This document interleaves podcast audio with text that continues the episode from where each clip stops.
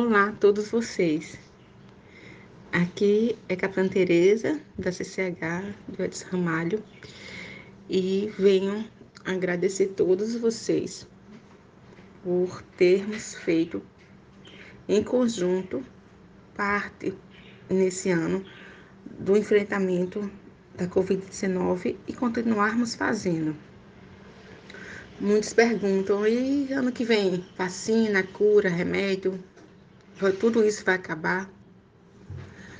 Bem, aí a gente está com fé e esperança que tudo isso acabe realmente, que se consiga o tratamento adequado, que se consiga a vacina eficaz e que sim consiga exterminar de vez essa pandemia, essa doença que não vê idade, religião, cor e nem, nem mesmo grupo de risco específico. Mas como CCH, como controle de infecção e visando sempre o individual e coletivo e visando sempre a prevenção, o que eu peço é o seguinte: o que a gente já conhece de, da Covid-19, formas de evitar o contágio. E por que é tão difícil a gente evitar esse contágio?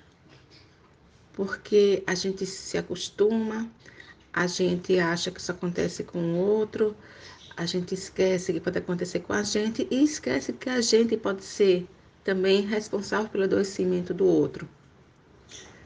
Se pensarmos que 100 milhões de pessoas, 85 milhões de pessoas é, desses 100 milhões contaminados, 85 milhões de pessoas podem ser assintomáticas, assintomáticas, e que 15 milhões podem adoecer e virem a um quadro mais grave até fatal, a gente vê por que é tão difícil a gente manter essa vigilância.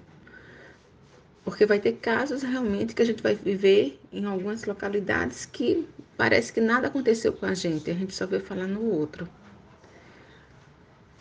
Mas é aí que entra a grande qualidade do ser humano, a compaixão, a misericórdia, a empatia, se pôr no lugar do outro.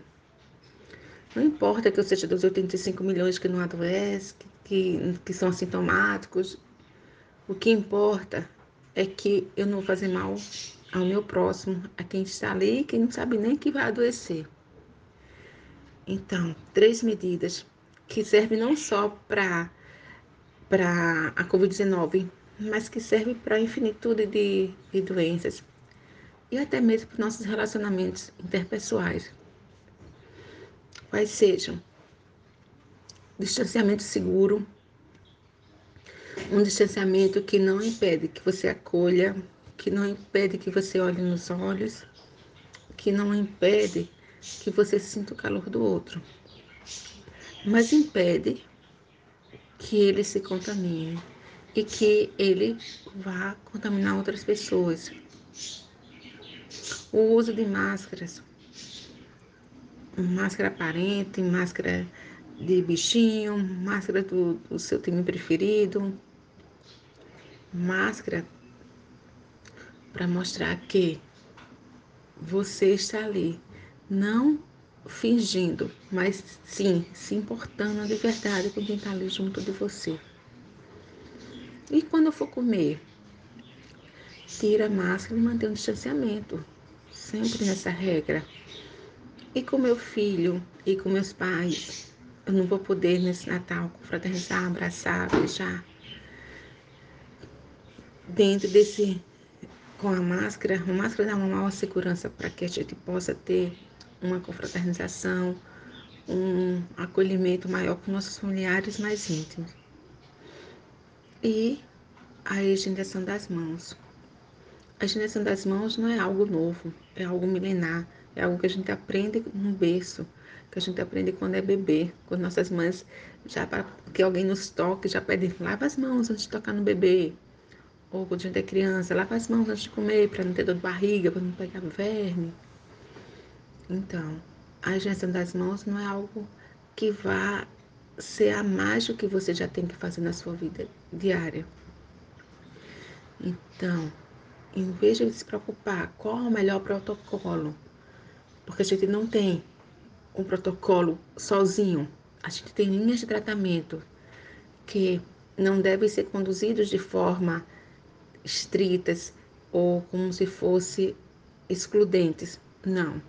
Por quê? Porque o mais importante não é a linha de tratamento ganhar ou vencer ou estar certa. O mais importante é que essas linhas de tratamento tenham uma, o mesmo objetivo, a melhora do paciente. Então, tem paciente que não se adequa a linha de tratamento porque tem uma comorbidade. Vai se adequar melhor a outra linha de tratamento porque teve uma evolução diferente nos seus marcadores inflamatórios.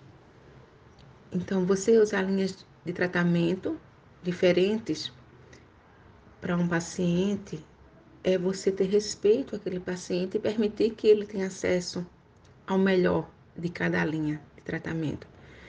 E, mais uma vez, elas não são excludentes nem únicas, até porque a doença é nova e tudo está em torno, girando em torno dos resultados que vamos alcançando durante o tratamento. E quando você faz o tratamento pensando sempre no bem do paciente, como no começo, que ninguém sabia nem o que era, nem como era, quando se achava que a doença era uma doença contagiosa, respiratória. E hoje se sabe que não é. Ela é contagiosa, sim. Ela, ela contamina outras pessoas.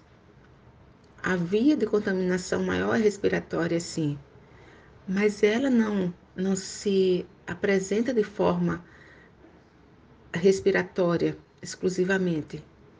Como ela é uma doença é, que causa que é trombogênica, causa trombos, é, predispõe a trombos e inflamatória, então ela pode, pode é, se manifestar com sintomas que vão na planta dos pés à, à, à cabeça, o couro cabeludo. E fazer é, manifestações em todos os sistemas orgânicos. Então, o que prevalece no tratamento do paciente é o respeito entre os profissionais entre as linhas de tratamento e o motivo maior da função da saúde. Não ter dano ao paciente, querer sua melhora, participar do seu restabelecimento.